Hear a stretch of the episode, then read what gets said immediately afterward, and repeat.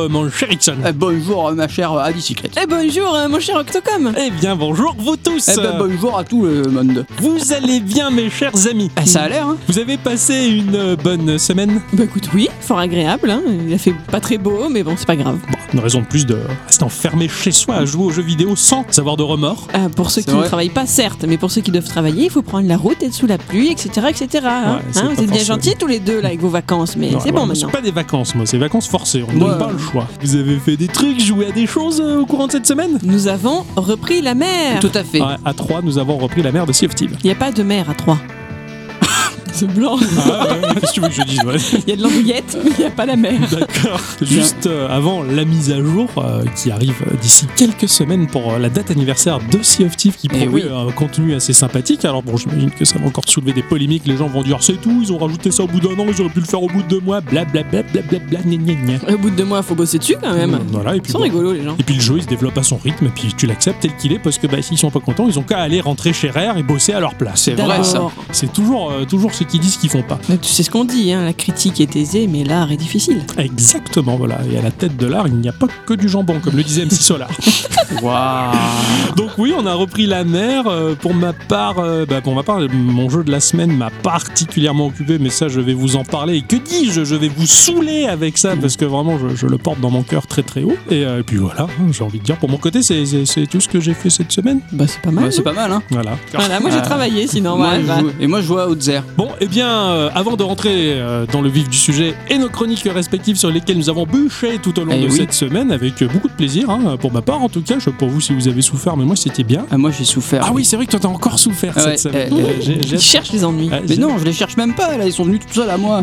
On va quand même faire un petit tour de table parce que j'imagine qu'il y a forcément des news ou quelques actus qui vous ont marqué au cours de la semaine. Et ouais, il y a Shiro Games, les développeurs des jeux Evoland. Ils ont montré le premier trailer de leur prochain jeu qui s'appelle Ça semble être un jeu d'action-survie médiévale à 4 joueurs en coopération. Et graphiquement, je suis bluffé. On dirait que c'est comme ce que fait Blizzard avec Heroes of the Storm. J'adore. C'est super. La Ouais, patte graphique de ce jeu est sublime. J'ai très très hâte de poser mes mains dessus. Ouais, je me suis même fait la réflexion moi-même, mais c'est plus joli que ce que fait Blizzard. Eh, carrément. Euh, carrément, ouais. C'est une direction artistique excell- excellente ici, Je suis fort curieuse du coup, j'ai hâte de voir ça. Faut aller sur internet. Ouais. tout simplement. J'irai après. Pour- J'ai du travail là tout de suite, tu vois. on peut pas. C'est le podcast, toute cette pression, c'est ça C'est ça. Alors j'ai envie de vous parler de Grizzly Games, un studio qui propose un petit titre appelé Islanders. Euh, ce sont sur des îles générées aléatoirement où il va falloir développer des villes pour collecter de la ressource et franchir des paliers qui donneront accès à de nouveaux types de bâtiments. Alors dit comme ça, ça a l'air un peu classique et le tout devra être disposé de manière optimale selon des règles d'influence d'un type de bâtiment sur les autres. Mais une fois que les objectifs sont remplis, ben, on va passer à une autre île générée aléatoirement pour la coloniser et continuer sa course au point. Mais tout ceci ne propose aucune gestion complexe. Il n'y a pas de budget à allouer de manière équilibrée entre les forces de l'ordre et les services de la voirie, les systèmes d'acheminement des eaux, la distribution électrique ou la supervision des infrastructures routières. Non, non, non. Ici, il y a tout qui est simple. On dispose des bâtiments, c'est contemplatif, c'est joli. Il y a un minimum d'objectifs quand même pour offrir un peu de satisfaction aux joueurs. Et surtout, il tire une satisfaction de la grande facilité du titre et simplement voir se développer des jolies villes. Il n'y a pas grand chose.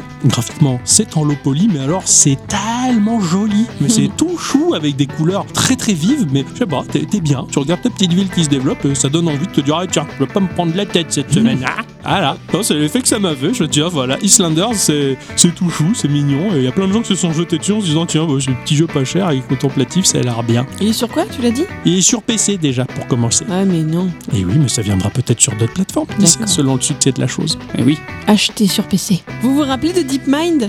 Absolument. L'intelligence artificielle Oui, qui jouait au jeu de Go. Elle joue au jeu de Go. J'en avais parlé dans l'épisode 54, celui où on avait mangé mexicain et interviewé EMB. Ah oui, ça- rappeler. oh là là, ça Ouais, date. Oh là là là. Qu'est-ce qu'on en a fait des bêtises dans celui-là Ah ouais, il faut pas, hein.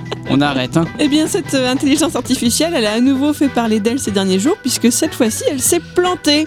Et pas sur n'importe quoi, hein, mais sur un contrôle de maths destiné à des lycéens. Ah. Plus encore sur un problème a priori simple. Elle s'était pourtant entraînée aux algorithmes, à l'algèbre ainsi qu'au type de problèmes généralement posés à des lycéens de première. Mais elle repart cependant suite à son contrôle avec la note soi-disant médiocre, mais quand même bien meilleure que tout ce que j'ai jamais pu avoir dans ce domaine, de 14 sur 20. Ah, quand même Ah bah ça alors, elle s'est gaufrée. Voilà. C'est marrant, comme quoi c'est pas infaillible. Hein. Les ingénieurs expliquent qu'elle se serait montrée incapable de traduire correctement une série de symboles présentes dans le problème posé, ce qui serait une simple erreur de lecture dénoncée en somme. Même si ce type de problème paraît simpliste, il faut pas oublier qu'il va pourtant requérir beaucoup de réflexion puisque nous autres humains chargés de les résoudre, normalement on va devoir comprendre les opérations à effectuer, les résoudre suivant un ordre de priorité particulière Mhm. et les transformer le tout en équation et apparemment l'IA elle a eu un peu de mal encore à faire ça. C'est parce qu'elle a pas assez lu de CAPTCHA. C'est sans doute ça. C'est pas c'est vrai qu'elle s'entraîne avec ça.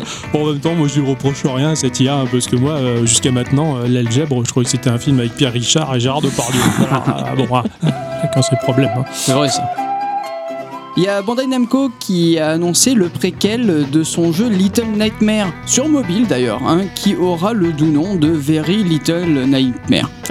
C'est gros, ils se sont cassés les, cassés les fesses. hein. Alors perso, j'ai vraiment bien aimé ce, ce jeu, même euh, si c'est de l'infiltration dans un monde ultra dégoûtant, hein, si Ah, c'est vraiment oui. pas beau. Je vois tout à fait ce, tout en, en 3D avec des, des créatures pas très jolies. C'est euh, ça, faut voilà.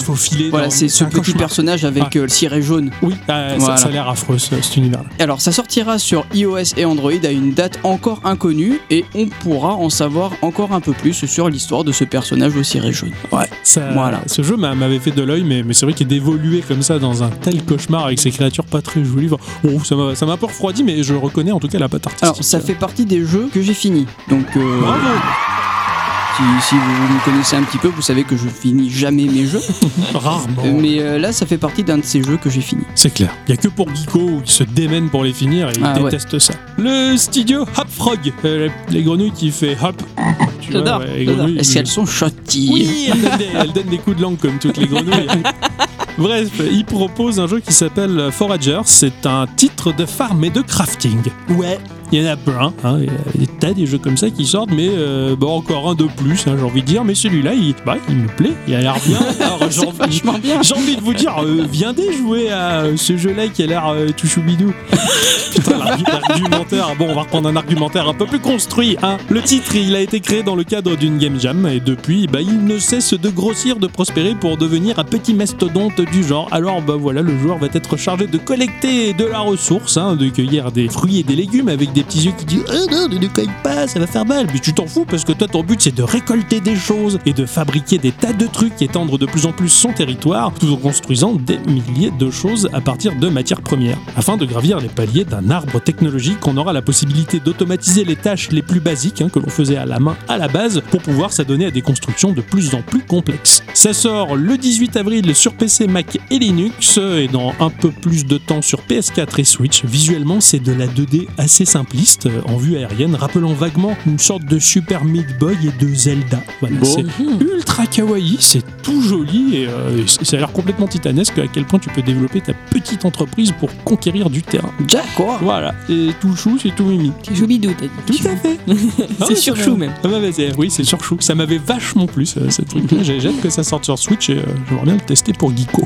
Moi, je reste dans l'IA pour ma deuxième news puisque je me suis marré en apprenant l'usage qu'en avaient eu deux chercheurs de Munich dans le but de prédire quel personnage de Game of Thrones allait passer de l'arme à gauche lors de l'ultime saison. Il n'y a Merde. pas besoin d'IA pour ça. Pourquoi? Parce que il y a euh, Maisie, euh, je sais pas comment elle s'appelle, l'actrice qui, Qui a spoilé une- ouais, qui a spoilé déjà. Il n'y a pas besoin d'IA. hein. Elle a dit le personnage qui allait mourir et elle a demandé si elle a fait oups, est-ce qu'on est en direct? Et en fait, oui, ils étaient en direct. Donc du C'est coup, bien. Oh la crétine c'est pas bien ça. Bon, eux, en tout cas, ils ont fait manger à leur machine des données de deux wikis dédiés à l'univers des livres et de la série concernant les personnages. A priori 2000. Moi, je trouve ça un peu ouf comme nombre, mais bon, pourquoi pas. Ils ont ainsi récupéré un ensemble de données qui permettait de décrire chaque personnage selon les mêmes caractéristiques, qu'il soit déjà mort ou toujours debout.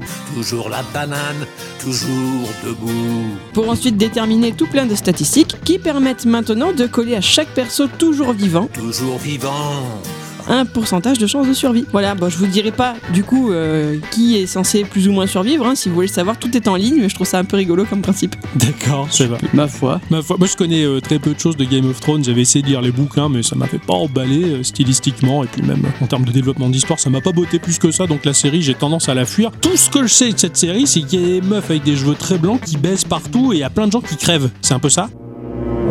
Pas du tout. Non. D'accord, ok. Bon. Ah, pas du il y a tout. plein de gens qui meurent quand même. Oui, il y a Ah, plein de gens quand qui même, meurent. oui. mais C'est vrai que ça, ça couche euh, dans tous les sens. Euh, mais ils ont pas bah tous. j'ai raison. Mais ils ont pas tous les cheveux blancs. Il y en a une. non, j'ai pas dit tous, il y a une nana avec des cheveux blancs qui baise à tout va. Elle est Non. blonde. Elle baisse pas, tu vois. D'accord. Elle fait ça deux fois. C'est clair. Bah, C'est peut-être celle qui baisse le deux, moins. C'est déjà le pluriel, on met un S à la fin du mot aussi qu'il y a deux avant, donc ça fait plein déjà. Bon, allez. On enchaîne. bon, ben c'est euh, sur mes âneries que se termine ce petit tour de table.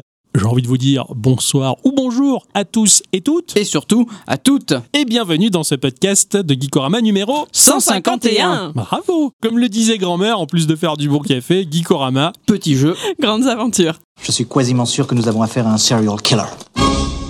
Alors, euh, cette semaine, c'est à mon cher Ixon Eh euh, oui. de, de témoigner à quel point euh, Il a souffert. Il a souffert, voilà. Dis-le tout. Raconte-nous tout. Il est devenu, il est devenu un homme hein, après ça. hein. Il y en a, ils amènent leur fils à la chasse. Eh bien, nous, on fait jouer Ixon à des jeux compliqués. Et après ça, c'est le même. je, je- je- je me suis bien amusé quand même. C'était- bien. Allez, raconte. Alors bon, cette semaine, j'ai joué à Oniken.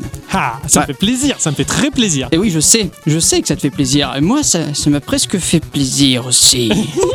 C'est sorti sur PC via Steam à 4,99€, sur Xbox One, PlayStation 4 et Switch aux alentours des 10 euros.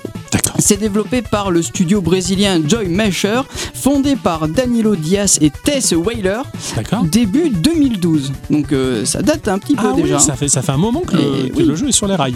Ils ont d'abord euh, développé Oniken, duquel je vais vous parler, puis ensuite est venu Odalus, un Castlevania-like qui, qui est franchement, franchement bien, que j'ai eu en bundle avec euh, Oniken. Et euh, ils sont en train de développer Blazing Chrome, qui est un run and gun qui a l'air d'être encore un excellent jeu, et qui sortira normalement cette année. J'en avais parlé dans des news de tout ça, me semble. Et il me semble aussi, ouais. Bien sûr, Niken, je, je- je te l'avais vendu dans une news et j'espérais que tu y joues. Ben oui, voilà. C'est chose faite. Voilà. C'est chaussettes et je suis content que c'est pas moi qui ai joué parce qu'il je crois que je, je crois que tu aurais cassé ta Switch. est possible Ouais. que oui. C'est édité du coup sur console par Digerati, euh, qui euh, quoi Non, bah, j'ai- j'ai- j'ai- oui.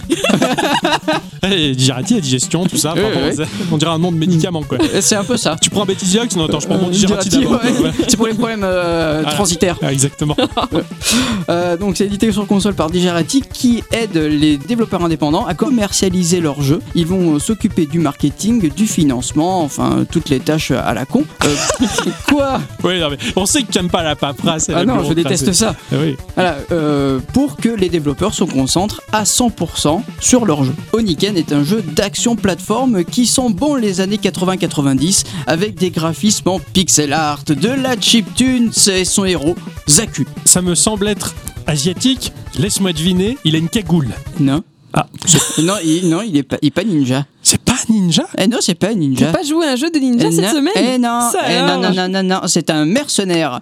Ah ouais Ça change tout. C'est, ouais, bah oui. Euh, c'est un mercenaire qui est d'une badassitude de type Ken le survivant. Yeah. Ah ouais, Euh, d'accord. Ken le survivant à côté, il fait un peu pâle figure. hein, De la donc, euh, c'est, c'est un peu ce genre d'homme qui, qui peut te dégommer une armée à lui entière. Ouais, d'accord, comme Rambo dans Rambo Voilà, 3. c'est euh, exactement c'est ça. C'est un peu un Rambo avec une grande épée. D'accord, Rambo Bin. C'est un peu le genre de type qui pourrait euh, boire un bidon d'essence pour pouvoir pisser sur ton feu de camp, tu vois. Ouais, je vois tout à fait. D'accord, alors putain, moi qui m'attendais tellement à un ninja. Ah non, pas du tout. Ah, je suis Ah, c'est ravi, absolument pas un ninja. On change les habitudes de Geekorama là. Eh oui. Alors l'histoire se déroule dans un futur post-apocalyptique baigné dans la guerre et le chaos. Nous allons devoir euh, mettre fin à l'organisation Oniken qui dirige le monde dans lequel on se trouve. Zaku est donc armé de son épée et il a des grenades aussi afin de pouvoir infliger des dégâts à ses ennemis et pour pouvoir aussi attaquer à distance. C'est assez euh, et, et c'est franchement heureusement qu'il y a les grenades. Parce que putain, euh, j'ai joué qu'avec ça pratiquement. Le gars, c'est un grenadier quoi.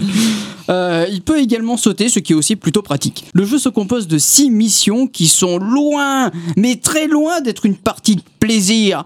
Ces six missions sont, sont- sont loin d'être courtes, parce qu'il y a 18 boss en tout. Donc il y en a D'accord. trois par mission. C'est ça. C'est compté, hein. Bravo. Merci. Ah ouais, donc dans une seule et même mission, il y a trois boss qui s'enchaînent. Oh, carrément. con. Et pour couronner le tout, nous aurons seulement trois vies et pas de checkpoint. Con. Oui, Ah ouais. voilà. Calme-toi, c'est fini. Tu l'as testé, c'est fait. Alors, notre seul point de sauvegarde, en fait, c'est le début de la mission. Car le jeu sauvegarde à chaque fin de mission, donc du coup, la mission prochaine, eh ben, tu pourras la, la refaire même si tu quittes le jeu. Ouais, tu vois, le jeu est pas pute à ce point-là. Ah, t'es obligé de finir la mission en entier avant de pouvoir. Oh là là. Ah bah oui. Bon, Ah, ça m'avait pas fait tilt encore, pardon. C'est quand même rude, quoi. hein. Ah ben, je t'ai dit, retour aux années 80-90, Ah pas ouais, de sauvegarde. ouais, enfin, ouais, euh, enfin, si, c'est une semi-sauvegarde quand même, mais bon, c'est chiant quoi. du coup, moi j'avais une façon de procéder qui était bien à moi. Je vais euh, d'un bout à l'autre du niveau en mode bourrin, Ouais. donc je me fais toucher un maximum, j'analyse le niveau, et ensuite je meurs, et je refais le niveau, mais sans me faire toucher, enfin en essayant de En pas me faire toucher ouais, parce ouais. que c'est pas évident, parce que du coup il faut que tu économises à mort tes points de vie et Putain. et t'es continu. Parce que quand t'arrives au premier boss que tu meurs et ben t'es content d'avoir un continu. Mais quand t'en as plus c'est retour au début du niveau. Putain, donc c'est la merde. Rappelle un peu euh, Tortue Ninja sur NES, en fait. et c'est quelque part ouais. Sauf que Tortue Ninja il me semble que tu recommences tout le jeu en entier. Oui. voilà. Ah, au-delà de ça le jeu et il est franchement bien foutu. Il y a plusieurs environnements avec des phases en scooter des mers ou en scooter des neiges Mais le scooter Mokhtar l'avait D'ailleurs, le scooter des neiges, très très rigolo parce que tu es poursuivi par un ours qui en réalité n'est pas un ours. Ah. C'est un robot ours. Ça change tout, tout. tout à fait, voilà.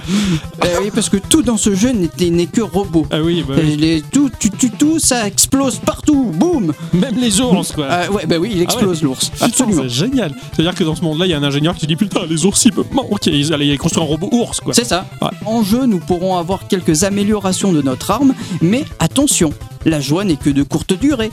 Parce que si tu te fais toucher, hop, fini. Tu perds l'amélioration. Absolument. Si tu te fais Ouais. donc tu perds un peu de vie et ton C'est amélioration. ça. Oh là Eh, là. c'est dur, hein. Ah ouais, là, franchement. Voilà. Après, notre barre de vie, elle est quand même assez grande. hein. On regagne un peu du, des PV quand tu vas passer sur un autre tableau. C'est-à-dire que dans Hmm. ta mission, en fait, tu as trois phases. Quand tu passes d'une phase à l'autre, eh ben, tu regagnes ta, ta barre Un de vie. peu. Totalement. Totalement ta barre de Ouais, vie. ouais. Déjà pas mal. Donc, euh, oui, Donc les phases c'est- marquées par les boss, tu finis le boss. Voilà, et, Et, tu, regagnes de ta la vie. Ouais, ça Voilà. va, c'est quand même sympathique, quoi. Oui, carrément. Heureusement qu'il y a ça, parce que et heureusement aussi que de temps en temps, tu trouves des, des items de soins au sol, Ouais, euh, d'accord. parce que sinon tu, tu, enfin, tu arriverais pas. Quoi. C'est clair. Comme je le disais précédemment, graphiquement, on est sur du 8 bits mais qui dépote à max. Franchement, c'est très joli. Vraiment, c'est de la, de la NES, mais de la fin de la NES, quoi. C'est. Ouais, euh, ouais, ouais. euh, La NES ultra maîtrisée, quoi. Voilà, Comme- exactement. Comme peut l'être un Shovel Knight. euh, Ouais, carrément. Ouais. Euh, même si certains lieux sont quand même très lugubres, bah, y a- y a- on se rapproche quand même des décors façon Terminator plutôt que Ah ouais, de décors façon Animal Crossing. Quoi. Ah tu oui, vois, c'est- lugubre. hein. Ouais, pas avec des robots partout, avec euh, des petits, des moyens et même des très grands robots. qui prennent tout l'écran. Euh, bah, les boss, des fois, ils sont pas petits. hein. Ouais, d'accord. Et même entre les missions, tu auras le droit à des petites cutscenes qui mettent en place l'histoire. D'accord. D'accord. Il y a une trame narrative quand même qui est suivie au long du jeu. Voilà, exactement. Le tout avec un filtre écran cathodique du plus bel effet. Ah, génial. Ouais. C'est ce qui m'avait semblé dans le trailer et euh, j'avais cru que c'était un effet visuel Bah, pour t'as le les- trailer. T'as les bords arrondis, Ouais. tu as les petites trames euh, de. Tu sais, les petites traits là. Eh et oui. t'as l'impression que ton écran est bombé. Ouais. C'est Je- bien je- foutu. Je vois. Je pensais que c'était que le trailer, mais c'est le jeu non, qui non, non, c'est le, le jeu entier. C'est vrai que du coup, je suis en train de regarder des images sur internet et on dirait, j'ai l'impression de que ce dont tu parles, toi, ça va être un remaster et que moi, ce que je vois, c'est un vieux truc, quoi. Ah ben, mais c'est rigolo. c'est vraiment un jeunesse. Vraiment. Ouais, ouais, ouais, c'est clair. Moi, je, je, me rappelle visuellement les screens que j'avais vus quand j'avais fait la news et j'étais à fond de voir ce côt ultra rétro de la chose, quoi. Ah mais euh, putain. Il y a des chercheurs qui se sont battus des années, qui ont déposé des brevets et fait des recherches pendant des plombs pour sortir des écrans euh, HD, machin, tout ça. Et lui, il fait, nah, on fait du cathodique sur vos ça. écrans HD. Bim C'est ça. Donc la musique, bah, c'est de la chiptune, c'est bien bourrine. Euh, Ça aussi, ça colle parfaitement à l'ambiance du jeu. C'est hein. génial. C'est vraiment super. Pour finir, moi qui voulais un jeu calme cette semaine, euh, j'ai- ben, elle m'a trompé. Hein. Ah oui, loupé. Ah, j'ai pas mal ragé, j'ai pas même, j'ai même galéré à mort, j'ai même rage quitté, mais euh, j'y suis retourné à chaque fois. C'est c'est- déconné. J'avais cette petite voix dans ma tête qui me disait Alexon, n'abandonne pas. Vas-y, hey, listen. Ouais. et, euh, et- et du coup, bah, j'ai enflammé ma, ma Cosmo énergie et je l'ai laissé exploser et j'ai surpassé ce jeu. C'est bien. Joli bravo. Ouais. Est-ce que tu es fier de toi? Ah, ouais, complètement. Tu peux, c'est Ah, très bien. complètement. Au final, j'ai quand même passé de bons moments sur ce jeu. Qui plus est, il y a un petit bonus à la fin du jeu. Il y a un petit bonus à la fin du jeu que je ne dirai pas pour ne pas gâcher la surprise. Exactement. Ça, c'est bien. J'imagine qu'en en termes de rythme de jeu, c'est vachement nerveux. Oh putain, ouais. Ouais, ça doit être fou, quoi. Ben, pas si nerveux que ça en fait. D'accord. Tu vois, Shovel Knight, il est, il- c'est un peu le même principe. Oui, voilà, c'est équilibré. C'est pas trop Voilà. rapide, mais pas très lent non plus. Ouais, je vois. C'est ça. un- Mais euh, c'est des phases où euh, il des phases qui font vraiment rager, par exemple dans la forêt où bah, tu te balades de, de branche en branche, mais pas en marchant dessus. Oui, En tu es d'accord. accroché aux branches et ces branches-là, elles peuvent tomber. Oh putain, la galère. Et le sol, c'est des pics. Ouais, forcément. Et donc, il pas cota. Ouais, ok. Voilà. Donc, euh, moi, je me suis quand même bien amusé. Ouais, hein. c'est plus important. C'est que tu mets en avant ta souffrance absolue, mais le principal, c'est quand même que t'aies pris euh, du Oui, plaisir. si- sinon, je ne l'aurais pas, je l'aurais pas présenté. Ouais, ouais. Puis bon, je sais que c'est c'est quand même ton genre de jeu, ce type de jeu d'action. euh, Ça Oui, te carrément. pousse dans tes retranchements en fait. Tu vas toujours ça. plus loin, toujours plus haut, jusqu'au Au bout de l'extrême limite. Tout Voilà. à fait. Ça faisait longtemps. Euh, D'ailleurs, euh, petit conseil, si vous voulez, euh, j'ai j'ai fait euh, Odalus en, en parallèle. Ouais, Euh, donc je- ouais. Donc, je l'ai pas fini, c'est un, un genre de Castlevania-like. Ouais. Euh, Faites-le, il est super. Il Ouais. est vraiment peut-être un poil mieux que, que Niken. D'accord. Ouais. Je me, je me rappelle qu'en fait, les deux jeux sortaient à, à la même date. C'est pour ça que j'avais fait cette news, justement. Tout à fait. Et euh, Oniken Odalus, ils avaient l'air vraiment très sympas. Et moi, c'était justement euh, bah, ce Castlevania-like qui m'avait beaucoup plus attiré.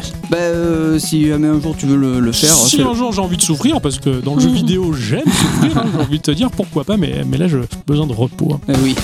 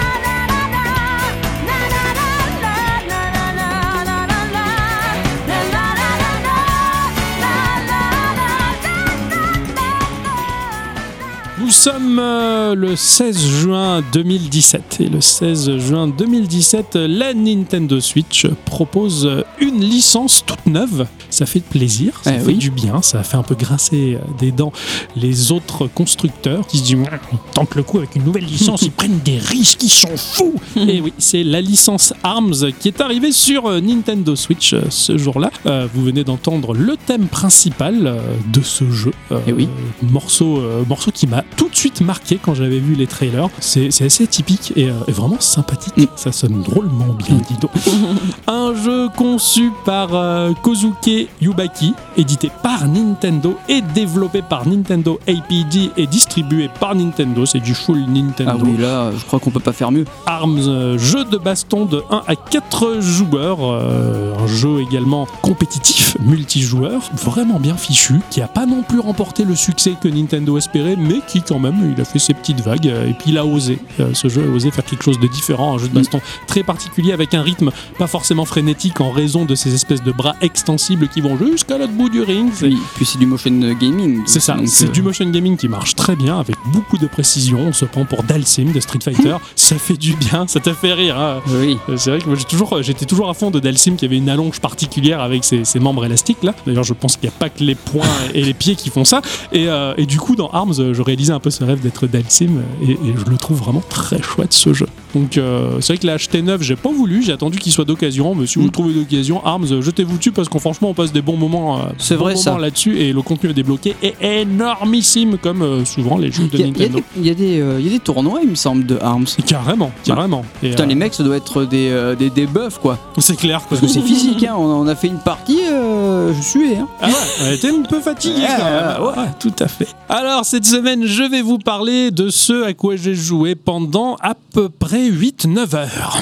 Ah, Ouais, au total, et je n'ai pas fini, euh, je suis loin de lâcher ce jeu-là. J'ai joué à un titre qui s'appelle Pirates Outlaws, les pirates hors la loi. ah oui. Ah, t'es Ah resté oui. dans le thème. Je suis resté dans le thème pirate, je sais pas, j'ai- l'envie là, en ce moment de me plonger euh, parce que on est le printemps, l'été arrive, la mer va être jolie et, et j'ai envie virtuellement et dans mon imaginaire également de la parcourir. Tant que tu as l'envie d'avoir envie. C'est sorti sur iOS et Android à un prix d'environ euh, 2 euros et ça va sortir sur Steam le 6 août de cette année. Ah ouais Ce jeu-là a été édité et développé par euh, Fab. Alors je vais le dire avec la, à la française pour qu'on puisse bien comprendre. Fablet Game Studio. Hein, Fablet Game Studio. Oui. Un studio de jeux indépendants chinois. Voilà, donc euh, je suis ravi de voir justement que euh, le marché chinois propose également des jeux indépendants. On en a découvert quelques-uns au Japon, des studios indépendants, Mhm. avec Batloon par exemple. Et bien là, euh, j'étais relativement surpris. Ce studio a été fondé par Nicolas Lavergne et je salue largement Tia et Joe pour euh, le côté artistique du jeu, les artistes euh, 2D. Et Yang Dongwa, qui est le sound designer, qui propose vraiment une bande-son excellente euh, dans ce jeu-là. Un seul jeu pour ce studio, hein, Pirate Outlaws, pour l'instant, fabriqué par 8 personnes. Un jeu qui, dans sa thématique et sa dynamique, euh, m'a laissé croire au début que c'était un titre occidental. Ah Voilà, ouais. ah, chouette, putain, euh, les Américains, ils ont fait un chouette jeu là. hein. Je sais pas pourquoi, tu vois, le raccourci euh, bête et méchant, tu vois, de se dire qu'un jeu cool de pirate, c'est ou américain ou peut-être de chez nous. Et quand j'ai commencé à faire euh, bah, des recherches, je me suis aperçu que le studio était chinois. Je me suis dit, bon, ça alors, ne serait-ce que de par la, la culture du graphisme, la dynamique asiatique, on la ressent absolument pas. C'est vrai. Bah après, Dans ce s'ils avaient donné un côté asiatique à des pirates, bien qu'il y ait pu y avoir des pirates asiatiques, hein, ça, Euh, je et en a je- toujours, hein, ça c'est voilà. sûr et certain. Euh, mais ça aurait peut-être moins bien collé. Je sais pas. En tout cas, le travail euh, était excellent. J'ai envie de leur dire bravo ou bolao.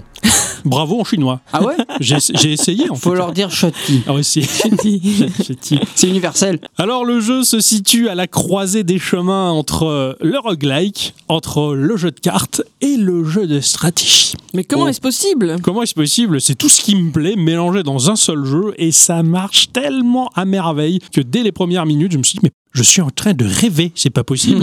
Ce jeu existe, c'est trop bien et c'est vraiment super bon. C'est ouf. Je me suis dit le, le mobile. Alors que pourtant je joue sur mobile, ce format il est pas assez noble pour porter ce jeu qui est aussi bon. Ah ouais. Ah ouais. En termes de gameplay, nous allons partir à l'aventure avec un héros alors fourni euh, de base. Il y en a au total 5 de disponibles et un sixième achetable avec de la vraie monnaie histoire de soutenir le studio.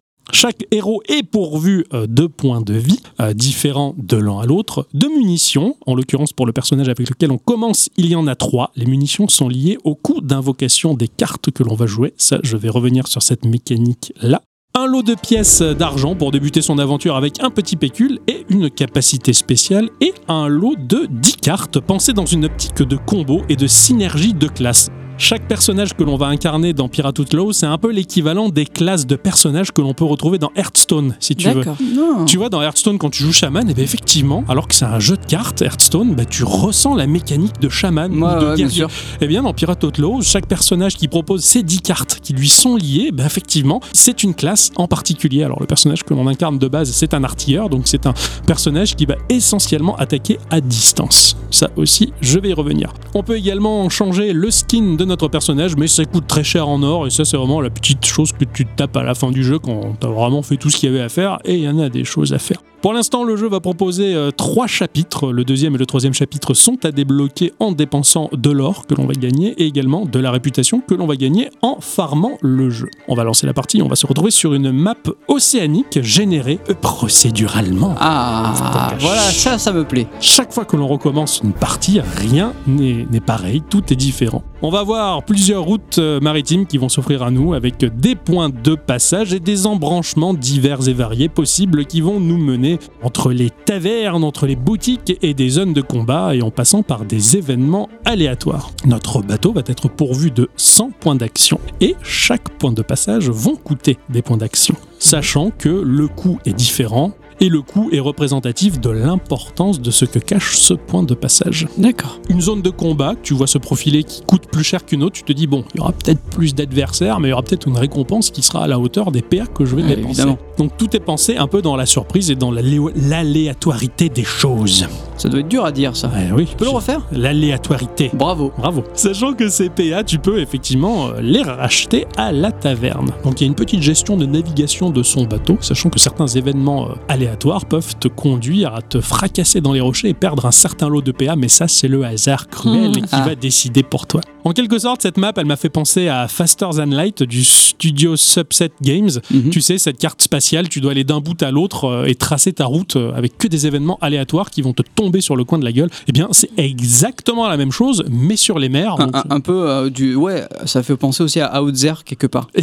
exactement, voilà, c'est ce genre-là. Tu vas Mm. parcourir ta map et tu sais pas ce qui va t'arriver sur cette map. Super ça. Ça, rien que ça, c'est l'aventure. Je pourrais m'en tenir qu'à ça avec le jeu. Mais non. La première phase du jeu, c'est obligatoire, c'est un combat. On va commencer par choisir notre point de passage qui va nous mener systématiquement au combat. On va débarquer sur une île et on va voir la scène de combat avec à gauche notre personnage et à droite le ou les adversaires. Ils sont tous pourvus d'une barre de points de vie et un petit logo pour les adversaires qui va représenter l'action qui va être liée à leur tour de jeu. Tu peux très bien avoir le logo d'un flingue avec un chiffre à côté, c'est-à-dire que bah, l'adversaire sur ce tour, il va faire une attaque qui va te coûter tant de vie. Il peut très bien aussi euh, montrer l'adversaire qui va lancer un bouclier pour se défendre ou un bonus ou un malus qui, euh, qui va être à ton encontre. Donc tu vas voir sur le tour de jeu, donc tu vas jouer le premier et l'adversaire va répondre après, mais tu vas pouvoir anticiper ce que va faire le ou les adversaires en disant attends, lui il va m'attaquer plus lui, est-ce que je ferais pas mieux de me défendre sur ce tour-ci pour attaquer le tour suivant?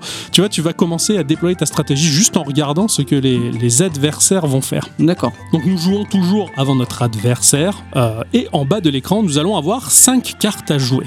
À gauche de ces 5 cartes à jouer, on va voir la pioche chiffrée avec le nombre de cartes restantes. Alors sachant qu'au début on démarre avec 10 cartes, eh ben, on a 5 cartes en jeu et 5 cartes dans la pioche. Mhm. Et à droite on a la défausse également chiffrée pour voir le nombre de cartes que l'on a défaussées en cours de partie. Quand la pioche arrive à zéro, eh bien les cartes de la défausse sont récupérées, remélangées et redistribuées et ainsi de suite. D'accord, rien n'est jeté quoi. Rien n'est jeté. Cela dit, quand tu termines ton tour de jeu après avoir validé ton lot d'actions, qu'il te reste ou pas des cartes en main, les cartes sont quand même foutues à la défausse. Et Ah tu ouais. as 5 nouvelles cartes qui vont euh, arriver. Les cartes peuvent avoir un coup d'invocation ou pas. Notre personnage, celui que l'on joue en début de partie en tout cas, a 3 bastos, 3 munitions. Donc il peut y avoir des coups d'invocation liés à des attaques. Euh, Alors c'est souvent des attaques distantes qui coûtent. euh, des attaques distantes qui vont faire bobo et qui vont coûter par exemple une munition, deux munitions, ou si elle est très très forte, trois munitions. Sachant que euh, la fonction particulière de ton personnage, c'est de récupérer au tour suivant une munition. Les autres, on ne récupère pas automatiquement des munitions. Les munitions, c'est fourni dans ton deck de cartes. D'accord. Donc des fois, tu peux très bien avoir des munitions pour recharger les actions payantes ou pas. Tout ce qui est attaque au corps à corps, ça ne coûte rien. Donc ça, c'est complètement gratuit, ça fait plaisir, mais euh, les attaques au corps à corps vont frapper les adversaires qui sont en première ligne. Ceux qui sont derrière, en deuxième ou en troisième ligne, eh ben, il faudra systématiquement les atteindre avec des attaques distantes, donc les C'est un peu logique, quoi. C'est ça, donc des attaques payantes. Il y a quand même la possibilité, selon les cartes que tu vas gagner au fil de la partie, euh, attirer un adversaire qui est en arrière-ligne devant ou éventuellement en repousser un qui est devant derrière. Et ça, cette mécanique, elle me fait totalement penser à Darkest Dungeon. Ah bah oui, carrément. Carrément. Avec le positionnement des adversaires, et rien que ça, je me suis dit, mais putain, mais c'est génial! Déjà, dans Darkest Dungeon, j'adorais ça, bah alors là, c'était encore mieux, j'ai envie de te dire. Les attaques euh, que l'on va distiller sur nos adversaires, qu'elles soient distantes ou au corps à corps, sont chiffrées, donc on voit déjà sur la carte euh, combien de dégâts on va fournir à l'adversaire que l'on va cibler en particulier. Donc tu fais glisser cette carte de flingue qui fait 7 de dégâts sur lui ou sur lui, tu choisis où est-ce que tu frappes. Tu as également des boucliers que tu peux t'équiper, donc ça va soustraire à l'attaque adverse le chiffre du bouclier. Bah, par exemple, l'adversaire va t'attaquer en faisant 10 de dégâts, tu lances une carte de bouclier avant qui fait 5, et Ouais. bien donc tu prendras que 5, cinq dégâts, dégâts, dans la gueule. ça, donc là aussi, tu as toute une possibilité d'anticipation des dégâts et de ce que tu peux te protéger du mieux. Tu as des cartes de sortilège aussi qui offrent une multitude de bonus pensés pour être imbriqués dans une synergie toute particulière, mais alors tout s'emboîte tellement bien que c'est du génie. C'est génial et ouais. tout est jouissif à un point et tu réfléchis avec que 5 cartes à tout ce que tu peux faire, dans quel sens, dans quel ordre et comment optimiser le mieux tout tu ça. peux, quoi. tu peux créer des combos, en fait, C'est ça, Voilà. c'est énorme. Ça, c'est vachement sympa à faire. Tu as des cartes, bah, par exemple, une carte qui va faire critiquer ta prochaine attaque distante, sachant que tu as aussi une carte qui draine de la vie sur la prochaine attaque distante. Donc Mm. tu te dis, je vais lancer le critique de manière à ce que le chiffre qui va être doublé, il va me rapporter plus de vie. Eh tu oui, vois. Donc tout est combinable, mais quasiment à l'infini, j'ai envie de te dire, et c'est génial. Il y a une synergie entre tous les objets et toutes les cartes, quoi. J'aime bien ce genre de technique parce que du coup, quand tu joues, t'as l'impression, enfin, pas que t'as l'impression, mais tu te sens intelligent. Enfin, tu, putain, j'ai réussi Mais à faire c'est ça, c'est ça. Et- C'est vachement et, sympa. et- et tu, tu progresses dans l'appréhension de ton deck en disant mais putain on peut faire ça aussi Mm. comme ça c'est encore plus Mm. efficace sachant que tu vas te, aussi te fournir des bonus avec certains- certaines cartes mais les bonus ils sont additionnables ensemble mais pas complémentaires c'est un bonus ou l'autre tu as des bonus qui vont doubler ton attaque donc tu peux en cumuler plusieurs pour doubler tripler quadrupler ton attaque mais si tu as un bonus de doublage d'attaque plus un bonus qui va te rendre de la vie au torsion tu peux pas le, le cumuler ça c'est un bonus ou l'autre Ah d'accord, ok. mais, euh, mais cumulable. Donc c'est, il faut bien choisir. Au terme du combat, eh bien, on va gagner des pièces. hein. c'est des pièces en argent qui vont être dépensables dans les boutiques et dans les tavernes. Et on va avoir le choix euh, d'une carte sur trois qui nous sont proposées pour constituer son deck de jeu jusqu'à la mort. Mhm. Quand on meurt, toutes ces cartes que l'on a gagnées au fil de la partie, elles vont être rendues au jeu et on va redémarrer avec notre personnage et ses 10 cartes. Et un nouveau, un, un nouveau pack, du coup. Non, c'est alors 10 cartes fournies avec ton personnage Ouais. que tu choisis et toutes les cartes que tu vas gagner en jeu en les choisissant parmi les trois proposées après Ah chaque d'accord, en combat, fait, euh, ça tu les perds. D'accord, en fait, si t'as si, t'as 10 cartes de base, mais euh, si t'as 20 cartes à la fin de ton jeu, t'auras que 10 cartes au début. Tu repartiras avec les 10 Ok, cartes fournies avec ton personnage et en quelque sorte, bah, la construction du deck, elle est roguelike là aussi. Finalement, euh, ça ne fait penser, ça m'a fait penser à Binding of Isaac où chaque build de ton personnage est différente à chaque Tout fois. à fait, ouais. Ben, en fait, là, c'est pareil. Tu pars avec tes 10 cartes et toutes les autres, ben, ça sera le hasard qui va te les distribuer et toi qui vas les choisir parmi trois. Et c'est là où tu vas choisir des compléments, des trucs et Mm. composer des stratégies. Et c'est différent à chaque fois. C'est complètement bien foutu. Il y a également un, jeu de reliques. Ce sont des objets spéciaux que l'on va équiper à notre personnage sur des emplacements d'équipement. Là aussi, on les perd quand on meurt. Ça peut être des objets qui vont te redonner 3 points de vie quand tu démarres ta partie, ou un peu plus de bouclier, ou qui vont permettre d'augmenter les dégâts, ce genre de choses. C'est toi qui vas choisir aussi la combinaison, la synergie qui te plaît le plus et orienter ton personnage dans un sens ou dans l'autre. Tu as des boutiques sur la map. Euh, ces boutiques vont te proposer 3 cartes à acheter avec l'argent que tu vas gagner au fil des combats, 2 reliques à acheter et l'amélioration. Et dans ce jeu, l'amélioration, c'est génial parce que tout est améliorable. La moindre carte que tu possèdes, tu peux l'améliorer, son effet va être doublé ou amplifié, Mm. jusqu'aux cartes de munitions qui te servent à investir pour le coût des cartes. D'accord. Par exemple, quand tu joues une carte de munition, bah, ça te fait gagner une munition pour invoquer tes cartes. Si Mm. tu améliores ta carte de munition, elle te fera gagner deux munitions au lieu d'une. D'accord. Et tout est améliorable et du coup, les combinaisons, elles sont juste infinies. C'est trop la folie, tout ce que tu peux améliorer et pouvoir augmenter. Enfin, ça m'a vraiment bluffé de voir à quel point tout, tout- tout est dingue là-dedans. Les tavernes, c'est ce qui reste, on va dire, sur la map. Les tavernes te permettent d'acheter des PA pour ton bateau pour continuer ta navigation, récupérer des PV parce que ça c'est très important, à l'issue d'un combat, tu récupères pas la vie que t'as perdue. Bon, ah, des fois, c'est très beaucoup stressant. Ah oui, tu m'étonnes. Comme Barbara d'ailleurs. Ah, Donc voilà, tu as également des événements euh, aléatoires, hein, on va dire, des événements aléatoires. Donc tu peux te retrouver sur une île où tu as un chemin à droite, à gauche à prendre parce que tu as entendu du bruit et puis tu fais ton choix et tu fais ton cheminement pour Mhm. avoir une récompense ou un malus, t'en sais rien. Il y a énormément de choses qui vont se passer et que tu ne prévois pas. Le jeu peut paraître des fois un peu cruel, des fois il t'avantage carrément. C'est lui qui décide, ce n'est pas toi. oui, ça, ça, ça fait penser vraiment à, à Isaac ou bah, Darkest Dungeon. ou- ouais, voilà. Ouais. Ça, c'est vraiment, enfin, c'est l'aléatoire du jeu qui, qui, qui veut soit ton mal, soit ton bien. C'est ça, ça. cool. Et, et moi, je trouve ça bien aussi. Les routes maritimes, elles vont converger toutes vers un même point. C'est un boss qui va être distribué de manière aléatoire. On sait jamais sur lequel on va véritablement tomber. Ils ont tous des mécaniques bien particulières, des façons de, de t'attaquer et de se défendre bien à eux. Il faut vraiment l'anticiper, l'étudier et essayer de réagir en fonction. Et ça, c'est pas évident. Après, tu les connais. Après, tu vois, oui, lui, je le, je le connais bien. Quand tu bats le boss, eh bien, tu passes à la deuxième map maritime et tu enchaînes ainsi de suite pour récolter le maximum de trésors liés à ton compte. On va dire quand tu meurs, tu gardes de l'or et cet or te permet justement d'acheter les chapitres suivants Mm. et d'acheter les personnages euh, manquants. Et la progression est très très très lente. Graphiquement, c'est de la 2D, c'est stylisé euh, vectoriel. Alors, ce sont vraiment des formes simples. Je vais pas dire à la Reigns, c'est quand même beaucoup plus détaillé. hein. Il n'y a pas vraiment de détails, mais c'est bah, c'est vachement joli, j'ai trouvé. Ce sont des graphismes sans contour, sans cerner, mais alors d'une efficacité redoutable, avec des animations discrètes et schématiques, mais soulignées par des bruitages percutants. Quand on voit une carte qui tire avec le flingue, mais le bruit de flingue, mais bim, quoi. Et t'as vraiment l'impression d'exploser Ouais. le joueur en face, alors qu'il se passe pas grand chose à ton écran. Ça bouge à peine, ça, ça glisse. C'est un peu comme Darkest Dungeon, tu vois. Ouais, ouais, il se passe pas grand chose, mais, Mais euh, passe tout tout. ce qui se passe, c'est vrai. Ouais, c'est vraiment bien fichu, quoi. Sans parler de la bande-son qui est complètement dans la thématique des pirates. Enfin, c'est Ouais, je- pour, pour avoir entendu un peu. Ouais, euh, je me suis régalé. Voilà, ce jeu, il est beau, il est bien pensé. Tout est très long à débloquer. J'ai envie de dire tant mieux parce que sur les stores, c'est les critiques principales qui se balancent. Oh, le jeu est trop lent, il faut payer avec ses vrais sous pour aller plus vite. Mais en même temps, si on pouvait débloquer les choses plus rapidement, il y aurait eu des commentaires du genre putain, le jeu est trop court. bah, c'est clair que. Bon, voilà. Donc au final, ben, il faut énormément de temps pour débloquer euh, les autres chapitres. hein. J'ai pas réussi à débloquer le troisième chapitre alors que j'ai quasiment atteint euh, la dizaine d'heures, j'ai Mhm. envie de te dire. Et tant mieux parce que c'est un vrai régal. Il y a des évolutions qui sont à venir, promises par le studio. hein. On peut les suivre sur Twitter. Le jeu est uniquement solo et j'ai envie de dire là encore tant mieux. hein. Il y a qu'à voir la durée de vie que l'on peut avoir sur Binding of Isaac ou Faster Than Light ou Darkest Dungeon. hein. Le jeu il est en solo, il n'y a pas de multi, mais putain, il te bouffe des heures, c'est Ah bah oui, impressionnant ça marche bien. Et j'avais envie de dire, moi, ouais, c'est un jeu mobile quand même, c'est bien, ces petites parties courtes que tu picores de temps en temps. Mais quand tu vois qu'une partie, elle peut durer une heure, voire ouais. plus, tu te dis, ah ouais, quand même, en fait, euh, c'est un petit pélant. Mais tu peux quitter et revenir.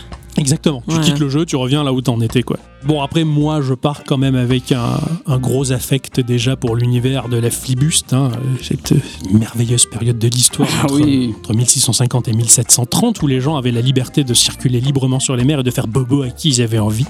Hein, surtout bobo euh, aux armées du roi qui étaient riches alors que le peuple crevait la dalle. Bref, au travers la littérature, le jeu vidéo, le jeu de plateau, mais pas le cinéma, hein, cela dit, parce que le cinéma pour moi c'est les pirates tout jetis, les pirates au grand cœur. Sont méchants, mais il faut les bisous. Et comme vous dans Sea of Thieves. Hein. Un peu comme Euh. nous dans Sea of Thieves.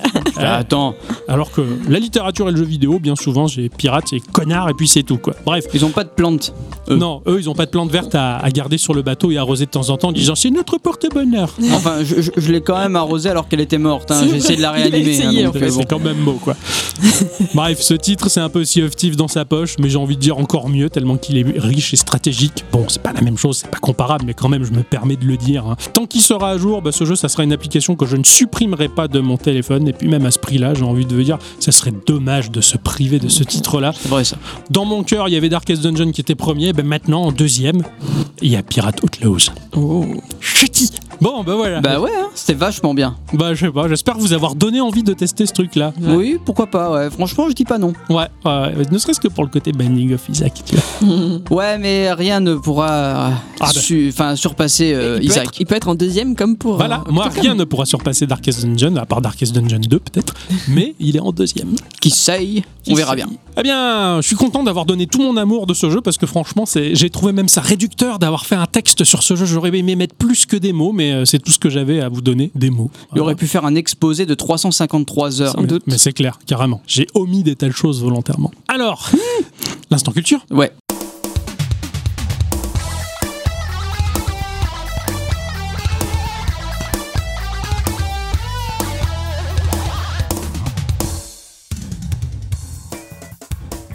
Mes amis, cette semaine, j'ai eu l'occasion de découvrir un monsieur du jeu vidéo par le biais notamment d'une interview sur laquelle je suis tombée lors de mes pérégrinations sur les internets. Et ce monsieur, à travers cet entretien, donc, eh bien, j'ai énormément apprécié sa personnalité et je me suis donc dit qu'avec un instant culture à préparer, eh ben, c'était là l'occasion idéale de parler ensemble de sa carrière. Et n'ayant moi-même pas eu du tout l'occasion de m'essayer à ses œuvres, je compte sur vous pour apporter votre expérience à ce niveau-là.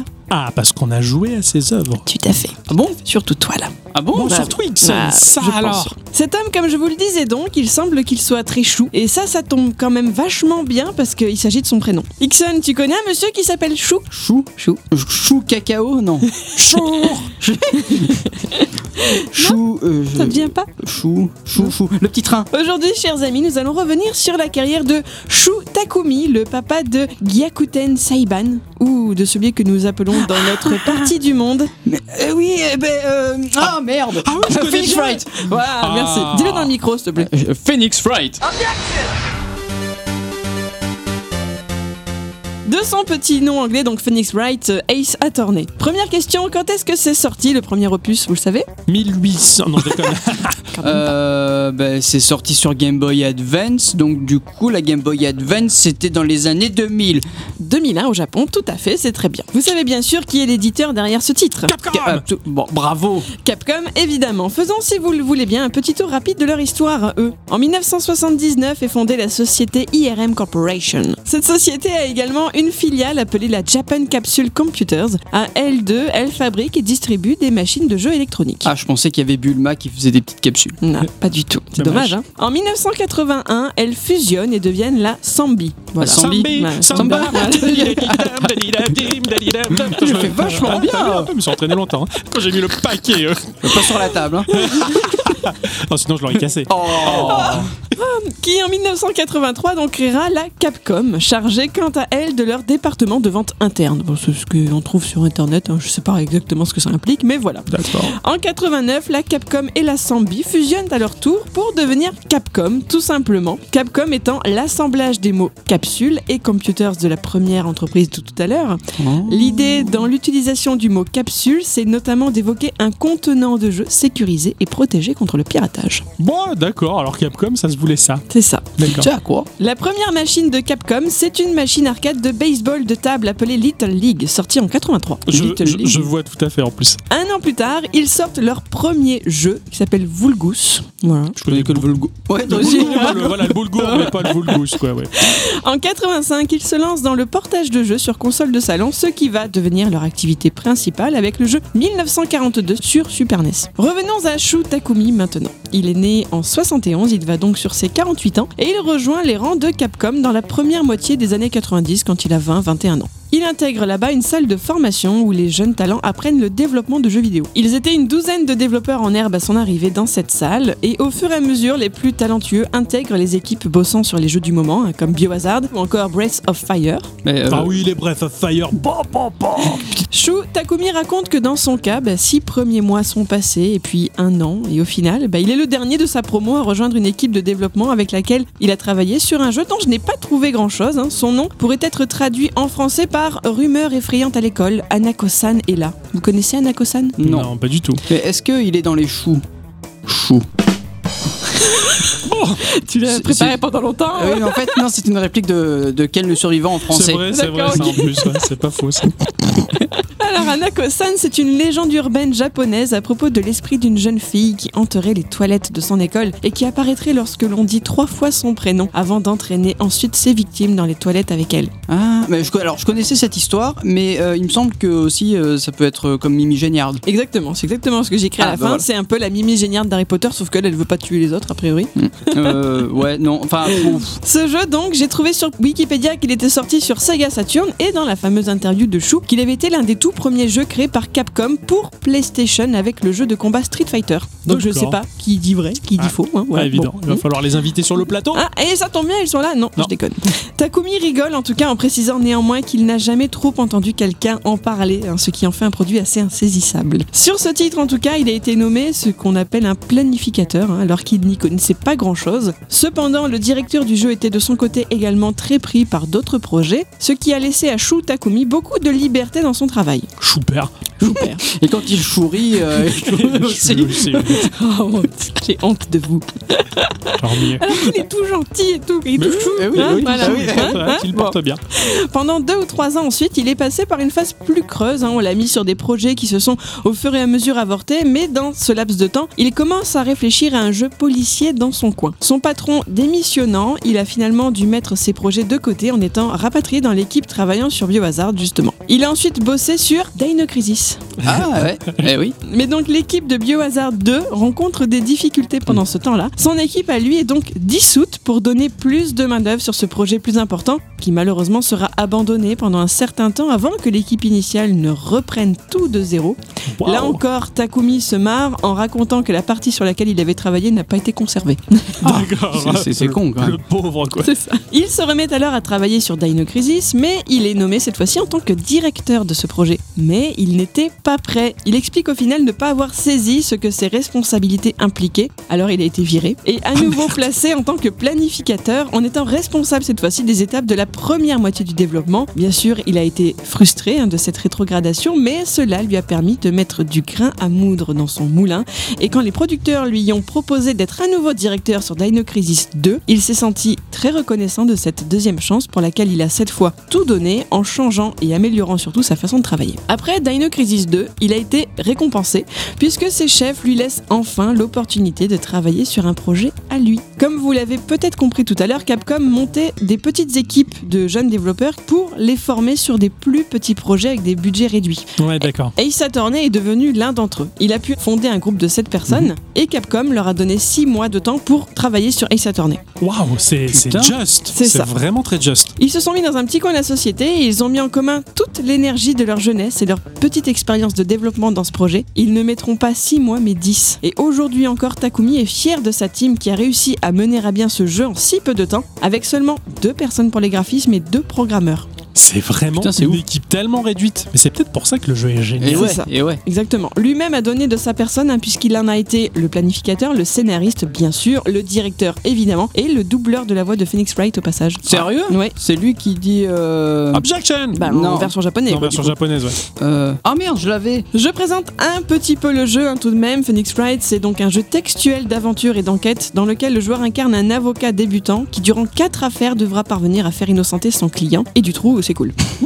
Chacun de ces chapitres, si je ne me trompe pas, sont divisés en trois jours et lors de chacun de ces jours, il y aura deux phases, une phase d'enquête et une phase de procès. Phoenix Wright possède une jauge de crédibilité, c'est-à-dire que s'il fait quatre erreurs, le juge perd patience et à la cinquième, le client est déclaré coupable. C'est ça. Ce suspense. Et ce jeu, c'est du suspense à mort, c'est génial. Bien sûr, l'une des grandes forces de Phoenix Wright, c'est son scénario, écrit donc par Shu Takumi. Thomas Whitehead, auteur pour Nintendo Life, caractérise les histoires de Takumi comme emplies d'absurdités au milieu de scénarios plus sombres et donc plus sérieux. Exactement. Et ce, dans ce jeu, dans cette série, le contraste entre justement le, le côté grave de l'affaire et les conneries typées euh, manga shonen, c'est c'est génial. Ce contraste-là est excellent et tout s'équilibre très très bien. D'ailleurs, il semblerait que l'histoire du quatrième chapitre est inspirée par une expérience ayant réellement eu lieu dans la vie du jeune Takumi alors qu'il était en deuxième année. Il aurait effectivement trouvé une tirelire près des poubelles de son école, avec personne autour, et dans cette tirelire, une unique pièce de 5 yens. Comme il le dit lui-même, il ne réfléchit pas mille ans et met cette pièce dans sa poche. Le lendemain, il est convoqué par un professeur devant une classe entière et plus particulièrement devant une jeune fille, auprès de laquelle on lui demande expressément de s'excuser d'avoir volé sa tirelire en l'humiliant et en le traitant de voleur. Bon, ah ouais, d'accord. Takumi raconte cette scène traumatisante pour juste une pièce de 5 yens comme un événement marquant de sa vie, un moment où il n'y avait pas de Miles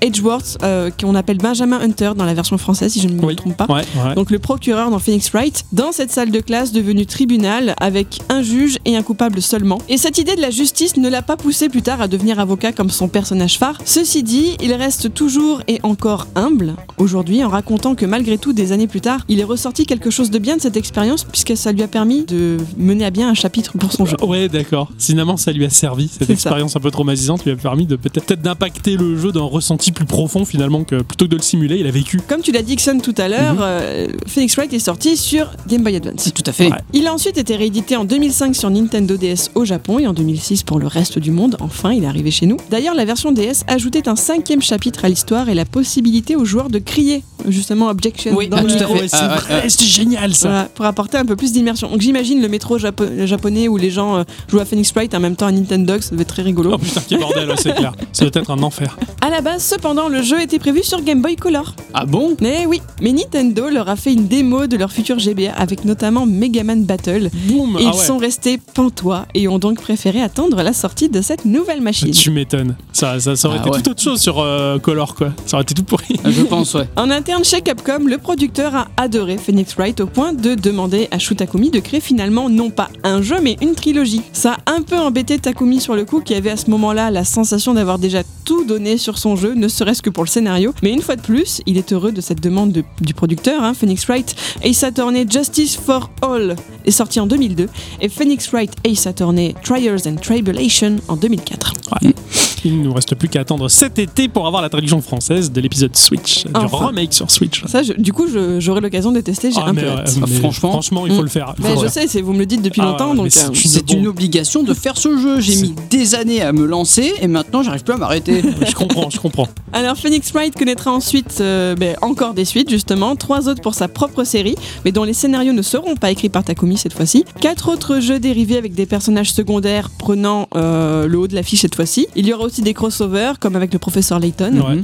C'est aussi devenu un manga, une série animée. Il y a eu de multiples rééditions du jeu sur beaucoup de supports, le WiiWare, iOS, Windows au fur et à mesure des années. Le 31 décembre 2018, il est estimé que la série de jeux s'est vendue à plus de 6,8 millions d'unités dans le monde et a toujours aujourd'hui, 18 ans après, toujours autant de succès auprès des fans. Takumi explique qu'au fur et à mesure du travail sur les différents opus, ses équipes ont grandi au point qu'à la fin, il ne connaissait plus personnellement les développeurs et artistes qui travaillaient sur son projet Ah, c'est triste. ce qui faisait une grande différence avec sa toute petite équipe de départ, il ne s'en montre que plus humble et reconnaissant envers les gens qui ont cru en lui. C'est beau. Non, c'est quand ouf. même. quand Adoré l'interview de ce type. Ouais, c'est Alors- une chouette personne. Alors par contre, il y a un truc que t'as que t'as peut-être pas dit, Vas-y. mais euh, le vrai nom de Phoenix Wright, c'est pas Phoenix Wright. Ou ça, c'est la version. euh, Sa version euh, occidentale, on va dire, Phoenix Wright. Ouais, mais c'est pas son vrai prénom. C'est quoi? C'est euh, Oui, c'est un surnom qu'on lui donne en fait. C'est Phoenix dans le dans le jeu, il s'appelle Phoenix chez nous, Mm. mais en vrai, il s'appelle Ryuichi Naruhodo. C'est pour ça que je l'ai pas dit. Ah ouais? Eh oui, c'était trop dur. Et Naruhodo en japonais, ça veut dire exactement je comprends. D'accord, ok. Voilà. C'est bizarre. Euh, je vais garder, euh, on va dire, le, le nom que lui a donné l'Occident. euh, Phoenix Wright, ça m'a très bien. Bah, C'est Euh, pas mal parce que ça, ça montre son, son esprit de déduction finalement. c'est ça, c'est ça. Exactement. Mais euh, il y a aussi le fait que tout dans le jeu, il y a que des jeux de mots nuls en oui, fait. ouais, ouais. Il y a plein d'a- d'accusés ou de, de témoins qui s'appellent Monsieur Cavu. euh. Ouais, ouais, voilà. des trucs, euh, Enfin, y a- ouais.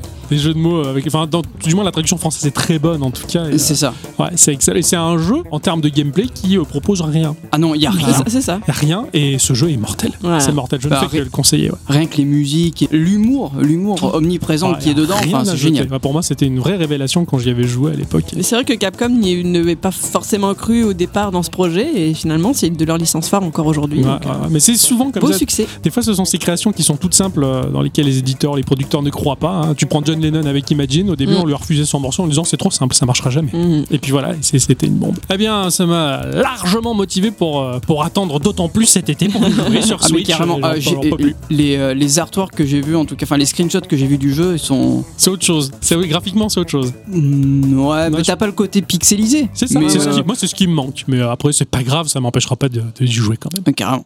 Avant de se quitter, euh, nous avons le petit passage par le côté social du podcast, hein, ça fait euh, pas de mal. La direction de Geekorama avait balancé sur les réseaux sociaux une question, euh, histoire de vous faire réagir et de vous permettre de participer à notre petite émission qui fait chaud au cœur. Eh oui. j'ai envie de dire. La question était Salut à tous et toutes. Et surtout à toutes. Une petite question si vous pouviez revivre un instant où on vous a offert une console ou un jeu, lequel choisiriez-vous? Alors il y a Xvoto qui dit qu'il choisirait sa première Game Boy, la grosse, la fat. Ah, la fat. Ah oui, la, Fat Game Boy. La ouais. Fatty Game Boy. En commun avec son petit frère acheté par ses parents à Toys R Us avec Tetris, ils étaient les rois du monde avec.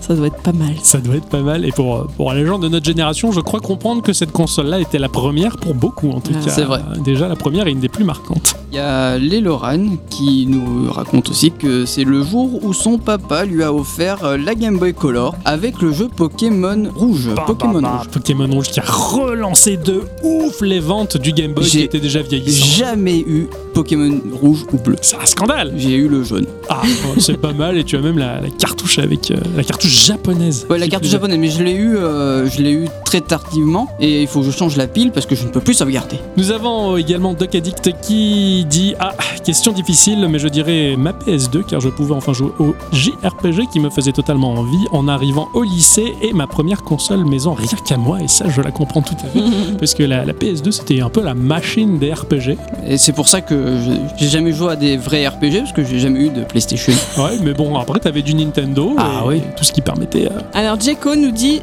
Mes parents m'avaient offert la NES avec le jeu Duck Hunt, muni du fusil. J'étais seul à jouer, mais ça m'a duré que 10 minutes. Mes parents me regardaient avec des yeux de gosse. Ouais. Ça, grand grand moment, hein, Duck Hunt. Ça, euh, ouais, je l'ai, je l'ai vécu. Je jouais devant mes vieux et puis mes vieux m'ont piqué le pistolet et puis ils flinguaient tout ce qui bougeait sur l'écran. Ils ont passé des heures complètement folles. Je comprends totalement euh, ce qu'il a vécu. Alors il y a Pick Absinthe euh, qui dit Quand mes parents m'ont emmené au supermarché en me disant Tiens, choisis ta Game Boy et le jeu que tu veux, un sentiment indescriptible. Ouais, pour l'avoir vécu un peu, c'est, c'est la même chose. Tu sais, le Game Boy, c'est la machine Ouais, phare ouais, de ouais, tout le ouais, monde. Quoi. Dan qui nous dit le jour où on m'a offert la console de rêve, la Neo Geo, euh, mais je ne veux pas revivre l'instant suivant où je me suis réveillé parce que c'était resté un rêve. Ah, c'est terrible. Putain, ça, ça, ce genre de rêve, je l'ai déjà eu. Ouais. Je l'ai déjà fait ce genre de rêve avec la Super Nintendo. J'étais à fond dans mon rêve et d'un coup je me lève et puis ah ben non, Voilà. ah bah non. Dans les années 90, on jouait par procuration grâce aux revues, donc c'est valide. Non, moi j'ai envie de te dire. Oui, parce que c'est bien sûr, pareil. on a tous fait pareil. Moi, j'avais failli persuader mes vieux de m'acheter la machine. Ils étaient à deux doigts de me l'acheter au dernier moment. Enfin, ah non, elle est quand même chère. Ah. Tant pis. Il y a Candice Nimpram qui nous dit le jour où j'ai reçu ma GBA SP pour revoir la tête dépitée de ma mère car j'avais trouvé ma console planquée dans la maison sans le vouloir avant le jour J de Noël. Oh, Bam, c'est pas gentil ça. Ouais. ça, ouais, c'est pas bien de faire ça. Ouais, c'est bon. J'avais fait un peu pareil. Je devais avoir le Game Gear à la maison et le voisin l'avait eu un jour avant Noël et j'y avais joué avant de m'être spoilé la vie. quoi. C'est pas bien. Alors il y a Slipcorn, euh, la NES. Ma mère venait d'inventer euh, la Wiimote en voulant faire sauter Mario en levant la manette. J'adore. On l'a tous fait ça. Euh, non, Non, moi non. Elle Mais- a peut-être inspiré. euh, mais nos parents et, et nos grands-parents, oui. Mais attends, de, de- de prendre la manette et de faire ça Ah bah non, On fait ça. Moi je le faisais. Ah bah moi non. bah, J'étais moi, j'ai rien inventé. joueur professionnel, moi, monsieur. Toi tu mettais la manette entre tes cuisses et... euh, Mais qu'est-ce qu'il raconte Oh, vite, on enchaîne, on enchaîne. Nous avons euh, Pasquito Nicolo, qui est notre cher slip de Eh oui. hein, aussi, hein, qui dit l'Atari avec le jeu Snoopy. Hein, C'était parfait. Et bisous de mon slip. Voilà. Coucou Slipouille, ça fait plaisir. Petit Slipouille. Il y a Vince Ghost qui nous dit le jour où on m'a offert ma première PlayStation 1 et quand j'ai lancé pour la première fois Final Fantasy 7 avec la toute super intro. Ah avec ouais. toute la super intro, On j'ai sait, la phrase. on sait à quel point euh, Vince Ghost il adore la saga Ah, Final Final Fantasy, c'est juste ça. titre. Ouais, ouais. C'est sa vie. Tout à fait. Et vous les enfants, quel moment vous aviez envie de revivre? Ma Nintendo 64. ah, Le Noël de ma Nintendo 64. Ouais. C'était super. De, Non, de, c'était de dé- Nintendo 64, pas super. Ah, hein. Ah, ouais, oh.